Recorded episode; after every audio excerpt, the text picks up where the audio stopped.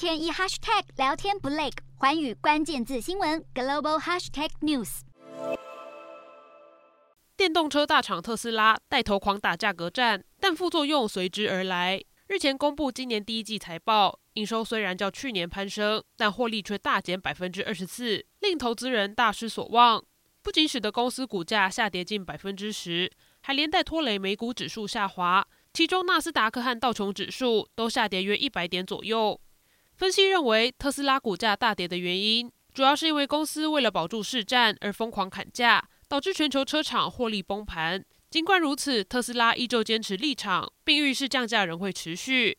除此之外，特斯拉执行长马斯克还在法说会上大胆透露，旗下部分车款有望在今年底实现全自动驾驶的目标。但事实上，这已经不是马斯克第一次这么说。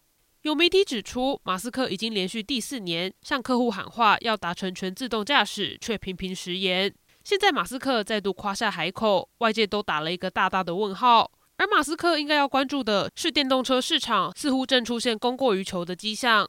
中国宁德时代作为全球最大的电动车电池供应商，近期似乎面临需求衰退的问题，生产线不再像过去一样繁忙。部分员工从原本的做七休一变成做四休三，甚至有些员工因为无班可加，收入大幅减少，因此出现跳槽的念头。有分析指出，其实这个问题是目前电池产业链中相当普遍的现象，主要是因为企业扩张生产，电动车销量却不如预期，导致产能利用率大幅下降。预料需要等到今年第三季才有机会恢复到去年高点。